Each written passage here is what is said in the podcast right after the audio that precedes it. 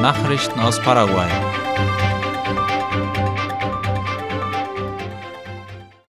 Das METESS bietet kostenlose Fortbildungskurse für Medienschaffende an. Aus Anlass des Tages des paraguayischen Journalisten, der heute begangen wird, stellte das Ministerium für Arbeit, Beschäftigung und soziale Sicherheit das Kursangebot gestern der Presse vor. Und zwar in Form einer Mini-Ausstellung, wie die Zeitung La Nación berichtet. Demnach laufen die Kurse über den Nationalen Berufsförderungsdienst SENPP. Am Sitz des SENPP informierten die Behördenleiterin Adis Merlo und die Ministerin Carla Basigalupo gestern auch über die Kurse. Sie ermöglichen Medienschaffenden, sich in einer breiten Palette von zwölf Themen fortzubilden. Darunter entsprachen Redaktion, Redekunst, Bearbeitung von Foto- und Videomaterial sowie in dem Bereich Management von sozialen Netzwerken, Moderation in digitalen Medien und in internetfähigen Formaten, Grafikdesign und Bürokommunikation. Im Bereich Sprachen wird dem Kursteilnehmer die Möglichkeit geboten, Kenntnisse in Englisch, Portugiesisch, Französisch, Spanisch, Guarani und Mandarin-Chinesisch zu erwerben oder zu vertiefen. Die Kurse werden landesweit in den SNPP-Filialen angeboten in verschiedenen Formaten. Im Präsenz- oder Semipräsenzunterricht, über Online-Plattformen oder am Mobiltelefon. Informationen findet man auf der Internetseite des SENPP. Die bekannte Livroferia in Encarnación wechselt in diesem Jahr ihren Standort. Die 18. Ausgabe der sogenannten Libro Feria Encarnación 2022 unter dem Motto Eine neue Seite wird von ihrem traditionellen Standort, der Plaza de Armas, in den Hauptsitz der Autonomen Universität Encarnación UNAE verlegt. Das gab Ultima Hora bekannt. Die kulturelle und künstlerische Veranstaltung wird demnach in diesem Jahr vom 6. bis zum 11. September stattfinden. Die Buchausstellung ist eine Veranstaltung der Hochschule UNAE, die jährlich mit Unterstützung öffentlicher und privater Einrichtungen durchgeführt wird. Auf der Livroferia finden eine Reihe von Aktivitäten statt, die schon lange vor der eigentlichen Messe im September beginnen. Dazu gehört der Wettbewerb mit dem Titel Auf zur Livroferia Encarnación, der sich an Bildungseinrichtungen, Lesegruppen und Bibliotheken richtet und das Lesen von Büchern fördern soll. Angelaufen ist bereits der Kurzgeschichtenwettbewerb Jóvenes que Cuentan, der sich an junge Menschen zwischen 16 und 25 Jahren richtet. Dessen Ziel ist, schriftstellerische Nachwuchstalente zu fördern. Über die Stadt Atyra ist ein E-Book herausgegeben worden. Das elektronische Buch wird heute Abend in Asunción vorgestellt, wie Oi ankündigte. Es trägt den Titel Feliciano Martinez, La Revolución de Atyra, zu Deutsch Feliciano Martinez, die Revolution von Atyra eine Ehrung des ehemaligen Bürgermeisters von Atyra und späteren Senators, der das kleine Städtchen im Departement Central zur saubersten Stadt des Landes machte. Das Buch beschreibt den Wandel, den Atyra in den 90er Jahren durchmachte, sich zur saubersten Stadt Paraguays mauserte und schließlich weltbekannt wurde.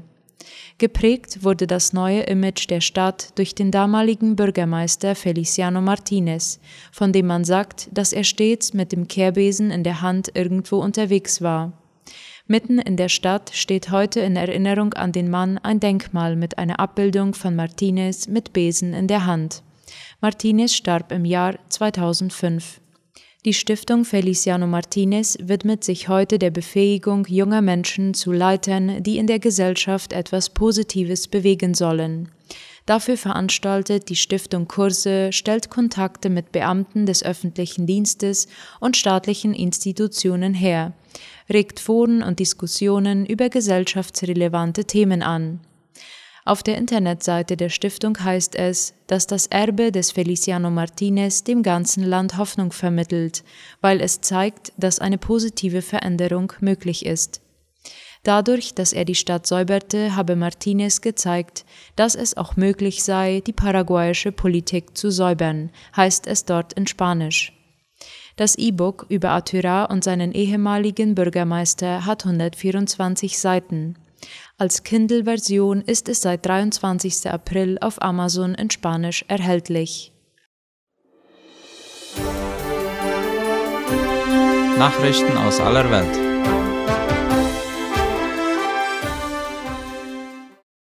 Elon Musk kauft Twitter.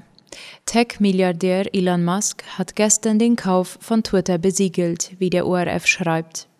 Der Tesla-Chef übernimmt den Kurznachrichtendienst für 44 Milliarden Dollar. Es gebe eine endgültige Vereinbarung für die Übernahme. Wie das Unternehmen mitteilte, wird Musk 54,20 Dollar pro Twitter-Aktie zahlen. Danach soll es von der Börse genommen werden. Drastische Warnung der UN bezüglich Klimakrise. In seinem aktuellen Bericht findet das UN-Referat für Katastrophenfürsorge deutliche Worte, wie die Deutsche Welle schreibt. Die Menschheit gerate durch das Ignorieren von Risiken der Erderhitzung in eine Spirale der Selbstzerstörung, heißt es.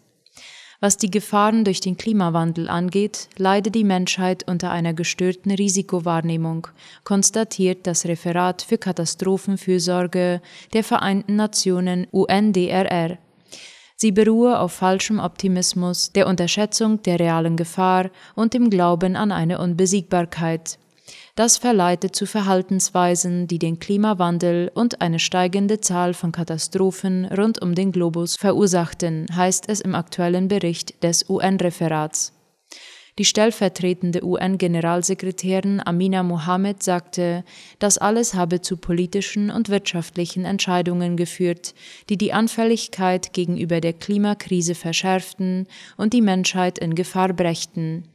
In den vergangenen zwei Jahrzehnten seien jedes Jahr zwischen 350 und 500 mittelschwere bis schwere Katastrophen verzeichnet worden, etwa Überschwemmungen, Dürren und Stürme heißt es.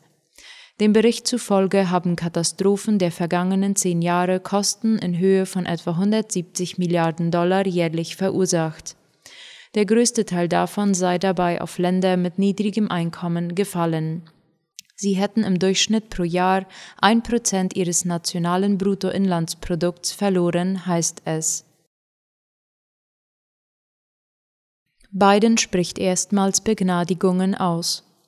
Der US-Präsident Joe Biden nutzt erstmals in seiner Amtszeit seine Befugnis, Verurteilte zu begnadigen und Haftstrafen zu verkürzen. Das Weiße Haus teilte heute mit, Biden begnadige drei Personen und verkürze die Haftstrafe von 75 anderen. Darüber schreibt der ORF.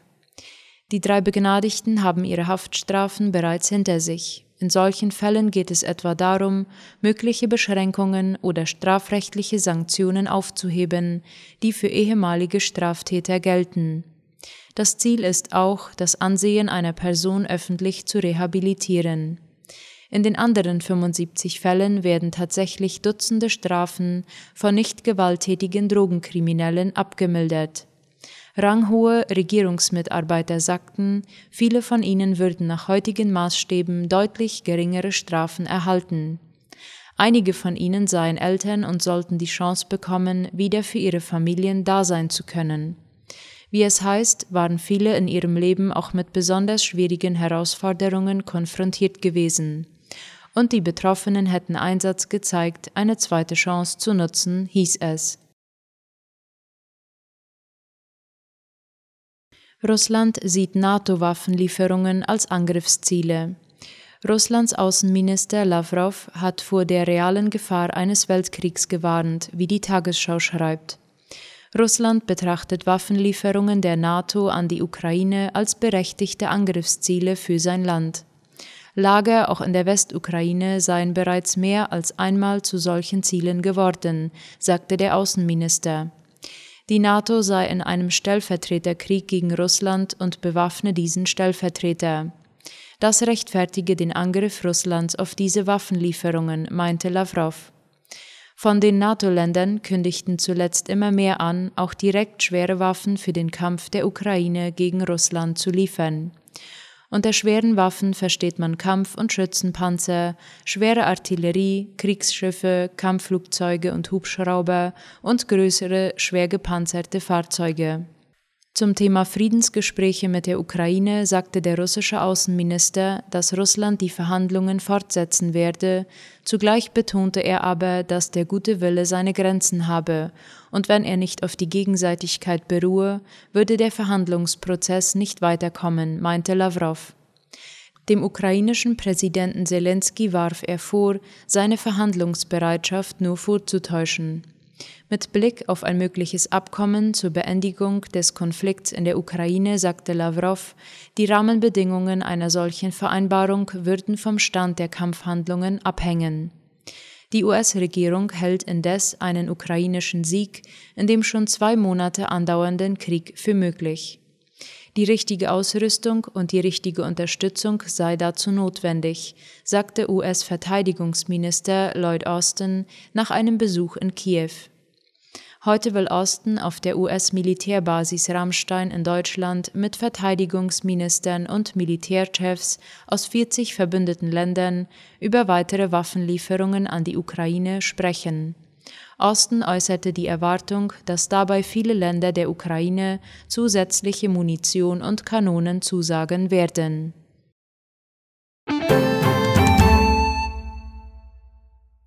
Soweit die Abendnachrichten für heute am Dienstag. Auf Wiederhören.